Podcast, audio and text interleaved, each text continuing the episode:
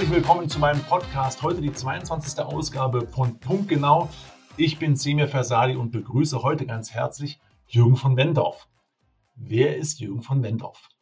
Herrn von Wendorf kenne ich schon seit 2010. Wir haben damals, als ich in München angestellt noch war, zusammen eine Veranstaltung mitgestimmt und haben auch schon damals im Zuge der Finanzkrise viele Themen, die wir heute auch besprechen werden, geknetet, bearbeitet und auch gelöst. Heute freue ich mich, dass er Zeit gefunden hat, bei mir zu sein. Ich begrüße ganz herzlich Herr von Wendorf. Herzlich willkommen. Vielen Dank. Ich freue mich, dass wir uns nach dieser langen Zeit mal wiedersehen, aber bei denselben Themen letztlich wieder hängen bleiben. Der Mittelstand ist uns wichtig. So ist es, Herr von Wendorf. Der Mittelstand ist uns wichtig. Sie als Vorstand der Hannover Finanzbeteiligungsgesellschaft, das interessiert natürlich unsere Hörer als erstes. Wer ist Jürgen von Wendorf? Was macht er? Was treibt ihn an? Ja, ich bin 54 Jahre alt, bin im Vorstand der Hannover Finanz. Wir nennen uns Eigenkapitalpartner, also wir gehen Partnerschaften mit mittelständischen Firmen ein. Wir sind dabei Minderheitsgesellschafter und Partner oder Mehrheitsgesellschafter und Partner und versuchen diese Firmen weiterzuentwickeln. Was mich antreibt, hatten Sie gefragt. Mich treibt an, mit Menschen zusammenzuarbeiten, die was bewegen wollen. Es macht mir Spaß, mit unterschiedlichsten Leuten diese Dinge voranzutreiben. Es macht mir Spaß zu sehen, wie man auf dieser Welt tatsächlich erfolgreich sein kann, wie man die Dinge besser machen kann. Und das ist das, was mich antreibt. Natürlich habe ich ansonsten auch eine Familie, das ist mir auch wichtig. Ich habe fünf Kinder, mit denen lebe ich. Und für mich ist auch wichtig, dass für diese Kinder letztlich auch eine Welt entsteht, die irgendwann mal besser ist und die auch schön ist und wo es sich lohnt zu leben. Vielen Dank, Herr von Wendorf, für die Worte. Da sind Sie genau richtig bei Punkt genau, weil Punkt genau möchte hinter die Kulissen schauen und Impulse und auch Neues entstehen lassen und Dinge weiterentwickeln. Wenn wir dann nochmal ein bisschen zurückgucken in den, die Zeit Anfang 2020, als Sie dann damals äh, so mit Beginn der Corona ausgelösten Wirtschaftskrise und Sie haben ja ein ganzes breites Portfolio an Unternehmensbeteiligungen. Wie ist es Ihnen ergangen und so zurückblickend und wo liegen oder wo lagen die größten Probleme bei Ihren Unternehmen? Ja, also ich stelle erstmal voran, ich gebe auch offen zu, am Anfang habe ich diese Krise tatsächlich auch unterschätzt. Ich habe nicht die Tragweite erkannt und habe auch vielleicht nicht gesehen, wie schlimm es kommen kann. Es wurde uns ja dann sehr deutlich vor Augen geführt, äh, wie auch die Logistikprozesse und die internationalen Verknüpfungen unsere Wirtschaft angreifbar machen. Wir haben gesehen, wie die Bevölkerung tatsächlich auch Angst verspürt hat, wie wir hier deutliche Verwerfung bekommen haben. Bei der Hannover Finanz sind wir aktuell bei 35 Firmen beteiligt. Insofern haben wir Einblick in die unterschiedlichsten Branchen. Und wir haben relativ klar für uns entschieden, wir müssen als allererstes mal immer wieder den Kontakt zu unseren Firmen halten, müssen im engen Austausch bleiben. Wir haben in der Phase dann einfach Informationen gesammelt, was für Erfahrungen macht wer womit, wie kommt man klar mit, mit der Krise, wie können wir unsere Mitarbeiter schützen, wie können unsere Beteiligung ihre Mitarbeiter schützen und trotzdem, trotzdem die Produktion weiter vorantreiben. Wir haben dann den Erfahrungsaustausch gemacht. Da hat der eine eben mal dem anderen Unternehmer gesagt, Mensch, wie bist du damit klargekommen? Wo hast du Masken herbekommen? Wie schützt du die Mitarbeiter im Empfang? Wie sorgst du dafür, dass die Mitarbeiter weiter gerne in die Firma kommen, sich sicher fühlen?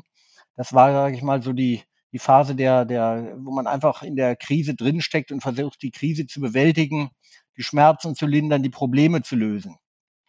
Das ist natürlich ein relativ kurzfristiger, aber harter Prozess, ja. Und das war bei einigen Firmen sehr hart. Wir haben zum Beispiel eine Hotelkette im Portfolio, die Firma Achat, sind wir Mehrheitsgesellschafter. Sie können sich vorstellen, das war ein sehr harter Schritt für den Geschäftsführer, 1000 Mitarbeiter in Kurzarbeit null zu schicken und alle 40 Hotels zu schließen. Wir haben eine Firma, die macht Messebau, die ist natürlich hart getroffen. Eine Firma, die macht äh, Innenausbau von Flugzeugen. Das waren unsere drei härtesten Corona-Kandidaten. Gott sei Dank haben wir bei 35 Firmen dann auch mal wen dabei, der nicht von dieser Krise so hart betroffen ist. Das sind Softwarefirmen, die vielleicht nicht so hart betroffen waren, auch Dienstleistungsunternehmen, die im Internet tätig sind. Insofern, wenn man ein breites Portfolio hat, kann man das gut abfedern. Für uns war wichtig, gerade bei den Firmen, die hart betroffen sind, da zu sein und den, die Firmen zu unterstützen. Dann kam die zweite Phase, sage ich mal, wo man ad hoc die ersten Maßnahmen beendet hat und dann musste man sich überlegen, wie, wie geht es denn weiter, wenn mein Geschäftsmodell betroffen ist? Wo kommt jetzt Geld her? Da waren echte Liquiditätsengpässe bei einzelnen Firmen da. die wir als Eigenkapitalpartner äh, entweder selbst ausgeglichen haben oder auch relativ früh versucht haben, mit den Banken, mit der KfW und mit staatlichen Stellen zusammen die notwendigen Zuschüsse und Kredite zu beantragen. Und da muss ich sagen, haben wir auch gute Erfahrungen gemacht. Ist im Moment ja modern, dass alle mal schimpfen und sagen, wie schlecht es alles ist. Wir müssen einfach mal festhalten, unser deutscher Mittelstand hat die Krise relativ gut in den Griff bekommen und unsere staatlichen Stellen haben hier auch, wie ich finde, richtige Maßnahmen ergriffen. Sie haben Mittel früh ausbezahlt. Ja, in Einzelfällen hat es auch länger gedauert. Ja, Bürokratie ist auch vorhanden. Aber insgesamt müssen wir einfach mal sagen, hier hat der Staat tatsächlich reagiert und hat etwas für die Wirtschaft getan. Das war, sage ich mal, die zweite Phase, wo man einfach gesagt hat, nicht wie ist es in der Krise, sondern wie durchleben wir die Krise. So, und das waren so die Aufgaben, sage ich mal, der letzten zwölf Monate, wo man eben wirklich miteinander gesehen hat, wie können wir die Firmen erhalten. Und dann kommt für mich aber der entscheidende große Schritt, wo man dann wieder weiter, noch weiter nach vorne gucken muss. Und das sollte uns vielleicht in den nächsten Minuten hier bei äh, diesem Podcast näher beschäftigen. Vielen Dank, Herr von Wendorf, für diesen wirklich dedizierten Rückblick in die letzten zwölf Monate und was geschehen ist. Ich würde vielleicht nochmal konkret äh, interessieren, wie es denn mit Ihren harten Fällen sozusagen nun weitergeht. Ich, jetzt scheint sich ja vieles Dinge in 2021 wieder zu etwas Besseren zu wenden. Aber nochmal konkret nachgefragt, wie ist es denn Ihrem Unternehmer, der das, die Hotelkette betreibt, jetzt ergangen, sowohl persönlich als auch natürlich wirtschaftlich? Mhm. Wie sieht es da gerade konkret aus? Ja, es sind unverändert die meisten Hotels geschlossen aktuell. Ja, äh, fast alle Mitarbeiter, ich würde sagen, ein größter Teil der Mitarbeiter ist in Kurzarbeit null.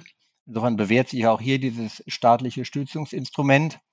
Aber ich muss den Mitarbeitern und Führungskräften aber auch ein echtes Kompliment machen. Die kämpfen gemeinsam dafür, dass die Hotelkette offen bleibt. Die kämpfen dafür, dass es weitergeht. Und da ist eine große Motivation vorhanden, und das erfordert viel Kraft, diese Motivation zu erhalten. Ja. Und wir haben aber auch eine Firma, die in Insolvent gegangen ist. Das ist halt der Innenausbauer für Flugzeuge. Aber die Lufthansa und Airbus haben Aufträge stornieren müssen. Insofern gab es da keinen Bestand mehr und wir mussten diese Firma tatsächlich in die Insolvenz gehen lassen. Also wir haben tatsächlich echte Ausfälle zu verzeichnen. Ja. Das gehört dann nicht zu den schönen Momenten im Leben eines Beteiligungsmanagers, aber das ist halt auch wichtig und wir sind eben Partner nicht nur für gute, sondern auch für schlechte Zeiten. Ja, vielen Dank für die Offenheit, Redmond Love. Aber wir wollen ja natürlich optimistisch nach vorne gucken und nicht nur über das, was sozusagen in den letzten zwölf Monaten lag, sondern wir wollen hier auch Optimismus verbreiten und auch möglich machen, denkend. Ähm, vielfach wird ja auch die, das Geschäftsmodell heute in Frage gestellt und dann äh, so nach dem Motto, du musst alles zukunftsfähig machen. Wie reagieren Ihre Unternehmen darauf und wo setzen denn die Inhaber aus Ihrer Sicht an? Gemeinsam dann vielleicht auch mit Ihnen. Ja, also ich sag mal so, jede Veränderung tut weh und viele Menschen tun sich schwer darin, etwas zu verändern. Aber das ist gerade, glaube ich, das Entscheidende, was wir als Beteiligungspartner auch machen müssen. Veränderungen sind eigentlich etwas Positives. Und wenn ich mal versuchen will, ich bin so ein bisschen so ein Berufsoptimist, wenigstens ein bisschen Positives aus der Corona-Krise rauszunehmen, dann nehme ich die Veränderungsbereitschaft damit. Ja, durch die Corona-Krise haben wir gelernt, wo wir verwundbar sind. Durch die Corona-Krise haben wir gelernt, was nicht funktioniert. Und mit der Corona-Krise werden wir schneller und besser nach vorne kommen. Und das ist für mich das Entscheidende, dass wir tatsächlich einen Schwung mitnehmen, dass wir den Mut mitnehmen, Entscheidungen zu fällen, Dinge zu verändern. Und Sie haben es angesprochen, man muss das Geschäftsmodell immer in Frage stellen. Und zwar nicht nur in schlechten Zeiten, auch in guten Zeiten. Ja, und wenn jemand ein Produkt hat, was auf Dauer nicht leistungsfähig ist, dann muss er eben frühzeitig anfangen, sich zu überlegen, kaufen meine Kunden in zehn Jahren noch mein Produkt und nicht nur in der Krise. Und genau das geschieht aktuell, dass man tatsächlich sagt, die Veränderung der Wirtschaft ist schneller als früher. Deshalb muss ich auch früher beginnen, mir Gedanken zu machen und entschiedener beginnen, mir Gedanken zu machen, was ich verändern muss. Und das macht wieder sehr viel Spaß aktuell mit den Unternehmen zusammenzuschauen, was können wir denn nach vorne machen. Vielen Dank. Und das knüpft natürlich die nächste Frage an. Wir, viele sprechen über den Restart, wobei ich das auch jetzt nicht als Restart so wirklich, wie Sie gerade sagten, zu Recht sagen, du musst dein Geschäftsmodell konstant hinterfragen und nicht als Kaufmann. Wenn ich in ein Unternehmen komme, dann frage ich mich auch immer aus dem Rechnungswesen heraus, naja, kann man nicht vielleicht dann Dinge auch anders machen? Sie haben gerade aktiv davon gesprochen. Was würden Sie denn so Stand heute uns mit auf den Weg geben? Wie könnte denn so ein Restart oder wie könnte nochmal ein Durchstarten mit Blick auf 2030 gelingen? Also die erste Botschaft ist nicht rumwursteln, nicht äh, versuchen auf sich zu fahren und mal eben kleine Dinge zu verändern, sondern zitiere jetzt mal den Professor Burkhard Schwenker, ehemals Chef von Roland Berger, einer unserer Beiratsmitglieder bei der Hannover Finanz. Der hat gesagt, in Zeiten größter Unsicherheit gibt es drei Verhaltensmethoden von Menschen. Der eine Typ Mensch im Zeichen der großen Unsicherheit, im Zeichen von Risiko, verwendet die Strategie Kopf in den Sand. Nicht bewegen, der Sturm geht vorbei. Uns ist allen klar, damit komme ich nicht weiter. Ja. Die zweite Strategie ist die Strategie, und da zitieren wir mal einen Satz, der heißt auf Sicht fahren. Ist in der Politik oft verwendet worden. Und Burkhard Schwenker sagte, auf Sicht fahren hilft einem zwar dabei zu überleben, aber hilft einem nicht dabei, nach vorne zu kommen. Sondern, und das ist die Botschaft von ihm, und der schließe ich mich komplett an, in Zeiten größter Unsicherheiten, in Zeiten des größten Risikos muss ich einen besonders weiten Blick nach vorne werfen und muss einen echten Strategieprozess machen. In diesen Zeiten muss ich mir den Mut holen und muss mir die Kraft holen, ganz weit nach vorne zu schauen, mein Geschäftsmodell komplett zu hinterfragen und muss mir nicht überlegen, wie, wie segle ich weiter über den Ozean, sondern muss mich fragen, wohin will ich eigentlich? Und wie komme ich nach Sydney oder wo auch immer hin? Und genau das ist, finde ich, die Zeit, die wir im Moment haben müssen. Beim Restart muss ich mir nicht überlegen, wie komme ich durchs nächste Jahr? Was wollen meine Kunden heute? Sondern ich muss die Chance nutzen, mir zu sagen, wie kann ich mein Geschäftsmodell anpassen, damit ich in zehn Jahren der Beste und Erfolgreichste in meiner Branche bin. Und das ist, glaube ich, im Moment die Aufgabe, die wir alle haben, wir Führungskräfte in der Wirtschaft, dass wir tatsächlich den Mut für solche Dinge äh, aufbringen und dann die Dinge auch umsetzen wollen und nicht nur reden, sondern einfach anfangen. Und dazu kann ich nur im Moment jeden aufrufen, und das ist eigentlich mein täglicher Job im Moment, dass ich mit unseren Beteiligungen spreche und wir gemeinsam sagen, nicht Wunden lecken, sondern nach vorne gucken, wo geht's denn eigentlich hin? Und da kommt dann auch wieder eine Chance natürlich für uns Private Equity Leute, für die Beteiligungspartner, wir können jetzt auch nach neuen Firmen schauen, die eben eine Chance haben, nach vorne zu kommen. Und insofern haben wir auch aktuell, gucken wir uns einige Firmen an, bei denen wir uns beteiligen wollen. Aber wir haben auch aktuell in diesem Jahr schon zwei Beteiligungen abgeschlossen. Eine Beteiligung in diesem Jahr und eine im letzten Jahr. Das ist die Firma Löwenstark, eine Medienagentur aus Braunschweig, die extremes Wachstum hat und die auch, glaube ich, äh, die Chance nutzen wird, weiter zu wachsen, schneller zu wachsen und letztlich ihre Kompetenz, die nun hier äh, in einem Bereich stattfindet, der von der Krise nicht betroffen ist, weiter auszubauen. Wir haben ja unser Gespräch unter das Motto gesetzt, wir sind Möglichmacher, nicht nur punktgenau, sondern Möglichmacher durch äh, abwechslungsreiche Themen, die wir hier aus der Wirtschaft präsentieren, sondern eben auch die Hannover Finanz, äh, verstehe ich nämlich auch mit, ist jemand, der Dinge möglich macht. Mit Blick jetzt mal auf 2030, das ist jetzt nur noch, noch nicht mal achteinhalb Jahre hin. Viele der Unternehmer verharren, aber ich nehme auch mit, Herr von Wendorf, dass Sie schon auch den Impuls an dem oder den Druckknopf drücken, macht Dinge möglich. Wenn wir nochmal kurz zusammenfassen wollen, wo sehen Sie auch die Hannover Finanz in vielleicht acht Jahren, gut acht Jahren zum einen und zum anderen, wo sehen Sie uns, unser Mittelstand mit allen seinen Möglichkeiten, die wir heute haben. Was ist so Ihre Prognose? Ja, also ich äh, glaube schon, dass wir den Mittelstand als weitere Stärke Deutschlands haben werden und dass der weiter auch der, der Anker der deutschen Wirtschaft bleiben wird. Wir haben ein Unternehmertum, was einfach seit vielen Jahren besteht und das müssen wir weiter stärken. Da gibt es, glaube ich, keinen Zweifel dran. Da sehe ich auch keine Veränderung. Es wird auch 2030 oder auch fort äh, in den Jahren danach starkes Unternehmertum in Deutschland geben. Wir als Hannover Finanz werden unseren partnerschaftlichen Ansatz weiterfahren, dass wir uns mit guten Unternehmern zusammentun und mit denen Geschäftsmodelle weiterentwickeln. Insofern blicke ich da sehr positiv in die Zukunft. Ich glaube auch, dass wir in vielen Schlüsselbranchen eine sehr gute Stellung haben. Und äh, wenn wir immer wieder äh, mal jammern, wir Deutschen jammern ja so gerne und sagen, an der einen oder anderen Stelle werden wir überholt und die Batterietechnologie haben wir verpasst. Ja, aber Tesla baut sein neues Werk in Deutschland. Und die Pharmaindustrie ist nicht mehr in Deutschland, aber die Impfstoffe werden mit deutscher Technologie entwickelt. Also wir haben eine tolle Basis, die wir weiter nutzen können. Aus meiner Sicht sind für eine gute Zukunft eigentlich, ich sag mal, ich mag es immer gerne mit so Schlagworten, ja, sind drei Dinge notwendig. Als erstes braucht man die richtigen People, Man braucht die Unternehmer, man braucht die Leute, die motivierten Mitarbeiter.